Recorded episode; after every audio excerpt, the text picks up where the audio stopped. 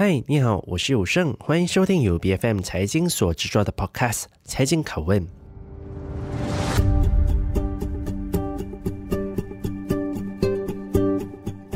马来西亚人口增长的速度呢，其实最近都出现逐年下降的趋势哦。而出生率的下降，我想对孕产市场后续的增长还是会造成最直接的影响的。那么在这个背景底下呢，不少的孕产品牌其实都在瞄准孕妈的群体，希望能够寻找新的突破口哦。所以孕产消费市场已经成为母婴行业里一个非常重要的增量的市场。而来到我们今天节目现场的，便是我国的本土孕产品牌 Shapey。那么，作为一家线上业务为主的公司，他们到底要怎么在人口增长下滑的情况下，依然能够在市场里面站稳自己的脚跟呢？我们今天很高兴有公司的创办人 Fion 陈立松来跟我们进行对话。Fion 你好，有胜你好。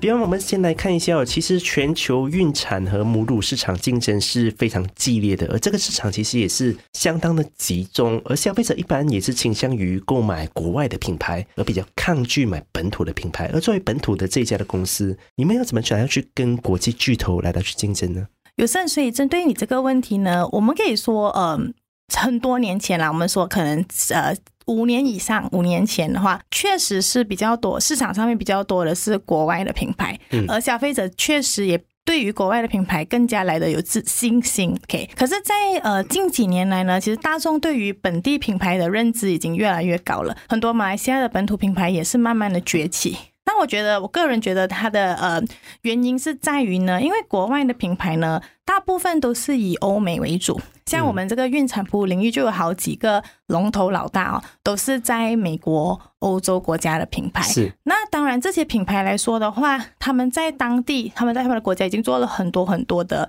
呃推广。诶，他们的知识传输也是来到了我们这边，所以大家才会对国外品牌有认知。而近年来呢，越来越多本地品牌呢，已经开始意识到，OK，其实本地品牌同样能够给到同样品质、同样有 quality 的一个产品，给予大众的本地的女性，而且我们呢更加贴切于我们本地女性、本地妈妈的需求。像我们举个例子，像国外的呃。欧美的人的身形相对来说和亚洲人的身形就是很大的差异了，所以他们的尺码啊，各个方面都是以国外的人为指标，而在本地来说的话，我们就是以亚洲女性的身形的需求为出发点，所以本地品牌对于我们来说，我们在于这里呢会更加的落地，更加的能够贴近妈妈的需求。那么，就以你们自家的公司来到去说的话，其实你们自家的品牌有着怎么样的一个的特色，来到去掌握说，哎，本地的消费者都倾向于用你们的产品，而不去用国外的品牌。嗯，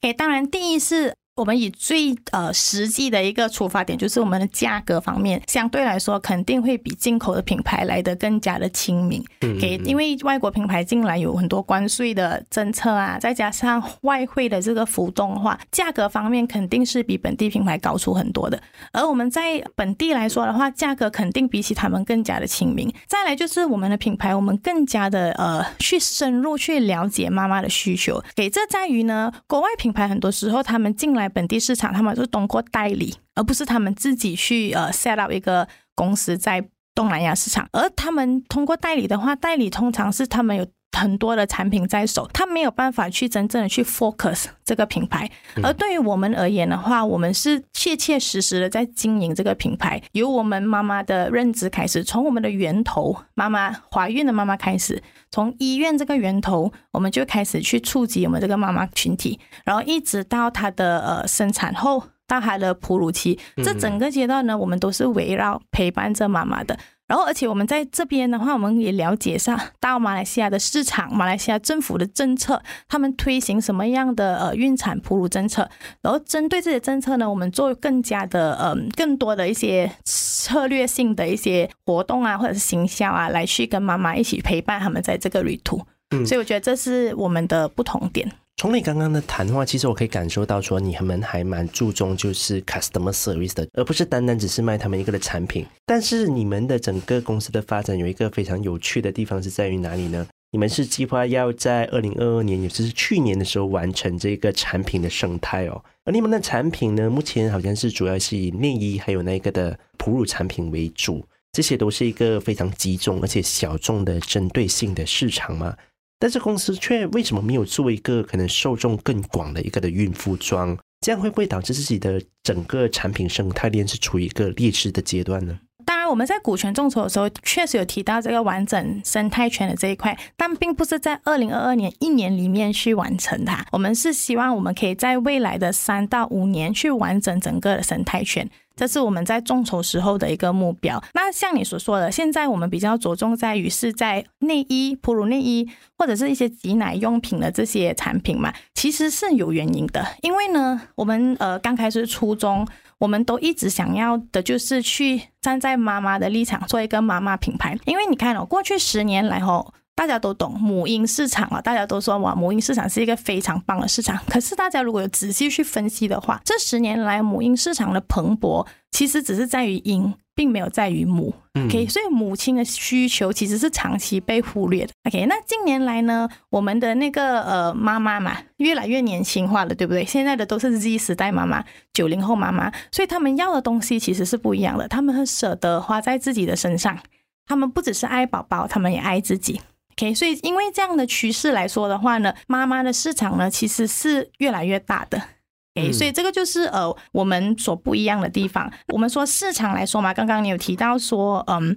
那个人口。OK，生育率看数字起来是越来越低了，对不对？那其实这是确实，在过去几年呢，我们有看得到啊，马来西亚的出生人口呢是稍微有一些下降的趋势。但是呢，这并不代表说市场是会越来越小的，因为我们有数据的分析呢。我们以呃，我们说马来西亚就好了，一年我们有去年啦，我们说我们最新的数据，二零二一年我们的数据呢，一年是有四百七十千的新生儿，在这些新生儿的总数来看呢，我们在乘以我们每一个妈妈的呃平均消费来说的话，整个市场规模其实可以达到六亿五千万的。OK，、嗯、那只是单单马来西亚。当然，我们的品牌也不止在看马来西亚的市场。我们未来六亿多指的是妈妈的这一个的群体吗？妈妈群体罢了，单单只是妈妈群体罢了。嗯嗯嗯。所以，我们是这样子来去看我们的总市场。所以，相对起以前的妈妈。或许他们在消费方面就不及现在的妈妈这么大了。给以前的妈妈其实就是把钱花在宝宝身上，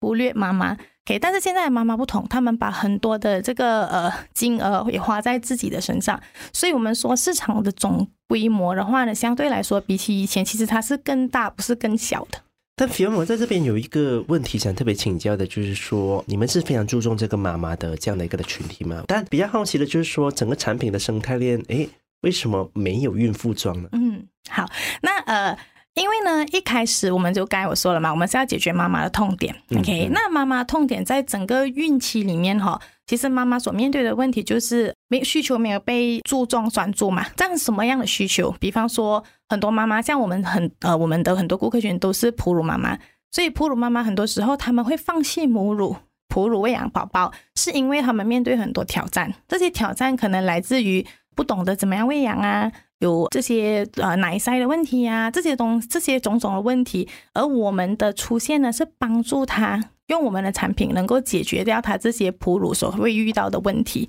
啊，那哺乳内衣来说的话，有些妈妈说，哦，我生了过后，我觉得，呃，我胸部会下垂啊，我不想要做哺乳妈妈，这些种种的问题，我们以我们的哺乳内衣来解决这个痛点。而孕妇那个市场，我们的孕妇装这个市场，它确实也是在哺乳孕产里面的其中一个产品生态圈，但是它并不是在于现阶段我们要着重的，但是我们未来。绝对是有把这个孕妇装的这一块呢，会放进我们的生态圈里面。但是孕妇装呢，它是另外一个模式了，因为孕妇装是比较是 fashion，给它并不是在于很非常的呃哺乳跟哺乳有直接相关的关系，但是它是一个 fashion，所以它在未来我们绝对会把这个 fashion 这一块放进我们的生态圈里。刚刚提到关于整个市场规模的一个的问题哦，其实有很多做孕产产品的品牌，他们都面临一个同样的困境，也就是。周期性的问题，因为妈妈的话，她可能大概是有一个的限期嘛，可能大概是二十五岁到五十岁之间，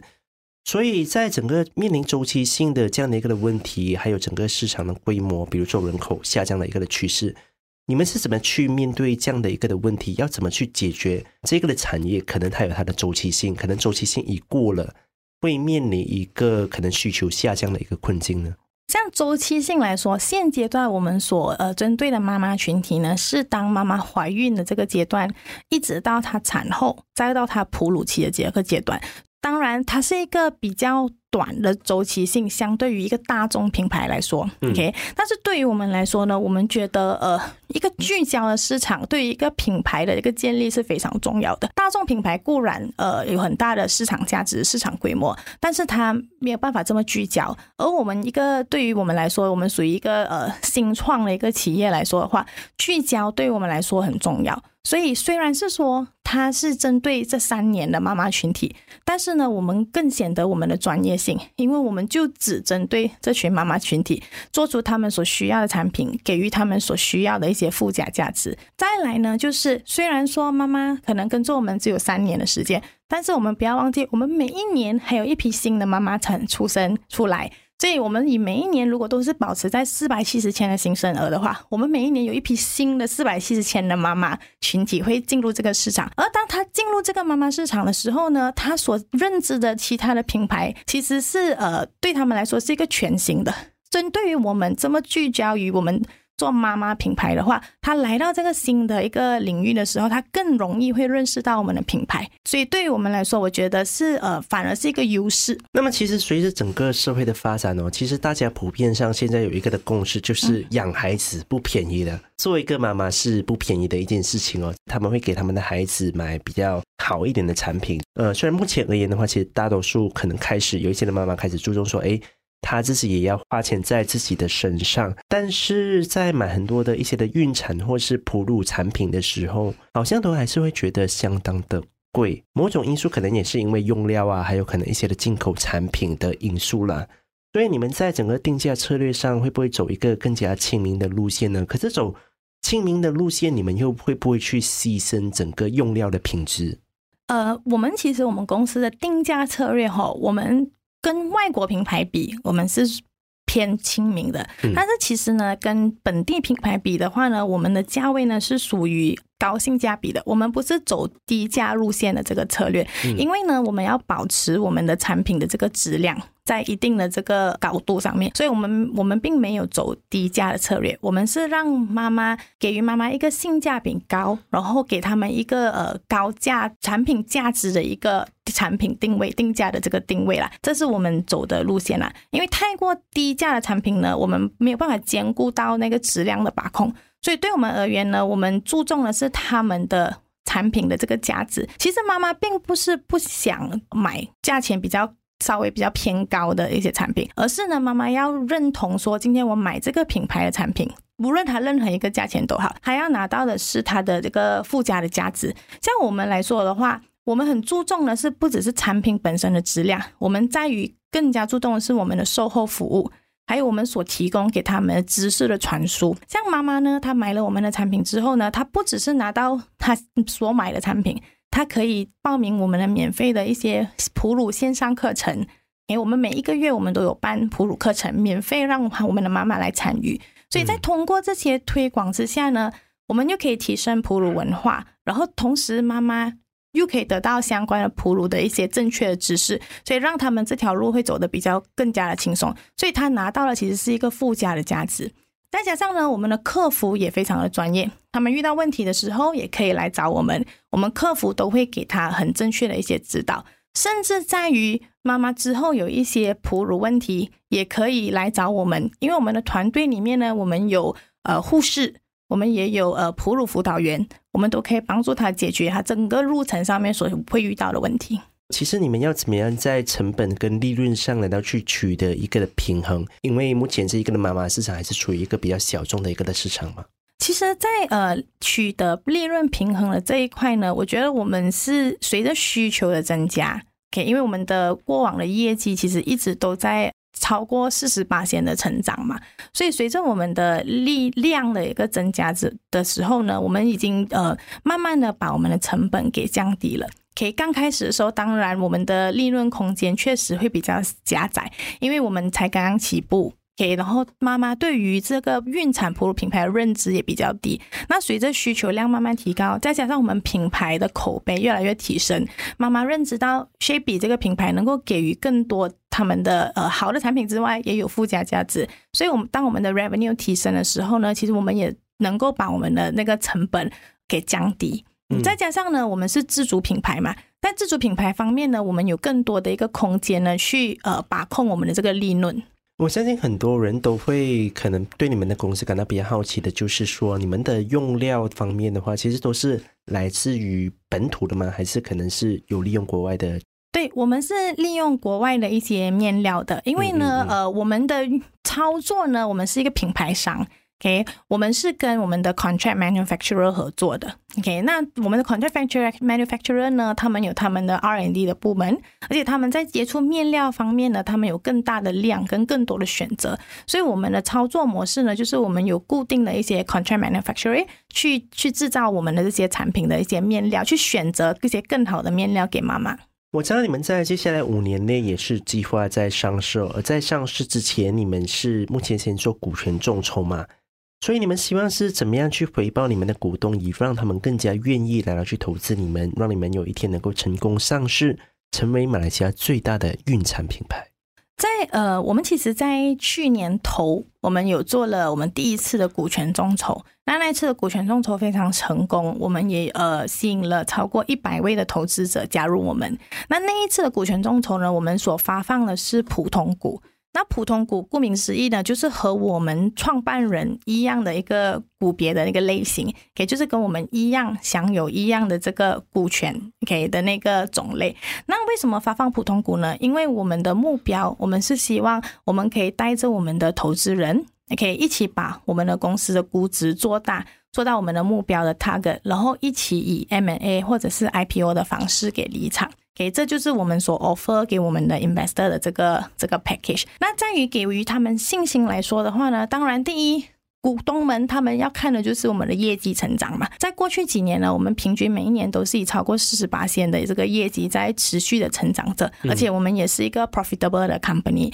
这个绝对是给了股东一个非常大的信心。再来呢，在股权众筹之后呢，其实我们都有定时呢去 update 我们的 investor 我们的发展状况的。我们有呃我们的 WhatsApp group，我们每一次有办什么活动，我们有得到什么 recognition，我们都会放进去我们的 WhatsApp group 里面。再来每三个月呢，我们也会做一次 quarterly 的 business update，让他们知道呢我们过去三个月做了些什么，那给他们更加的有信心，对于公司的发展啊各个方面的。然后每一年呢，我们也会做股东大会，我们的 AGM。那股东大会呢，我们呃接下来我们今年我们就会做我们第一次的股东大会啦，那就是会以一个线下的方式来去进行。那这整个过程呢，你可以看得到哈，我们希望我们和股东之间的关系，它不只是于你买了我的呃 share，你成为我们的一个 minor shareholder 罢了。我们是非常珍惜这一群呃支持我们、相信我们的这些股东，然后我们会一直把他们。摆在一个很重要的位置，让我们重要的资讯呢都可以输送到这个股东，让他们知道公司的发展是什么。所以在接下来五年里面，你们到底有着什么样的一个的发展计划？你们最想来到去跟股东分享的计划是什么呢？嗯，接下来我们的终极目标啦，可以在我们做股权众筹的时候，我们就是要把我们的估值做到我们要的终极目标。那是什么？就是我们把我们的股估值做成做到呃七倍的一个成长。嗯，这个是我们五年我们给股东呃打出来的一个 exit plan。那我们今天也是非常感谢 Fiona 在我们的节目当中来跟我们分享了这么多你们公司接下来的发展，谢谢你。好，谢谢有胜。财经拷问是 BFM 财经制作的节目，你可以在财经或者是 BFM 的网站以及各大 Podcast 平台收听到我们的节目。这个节目呢是在每逢星期三更新。对我们的节目有任何的意见，都可以 PM 到我们的脸书专业。我是谭友胜，我们下期见。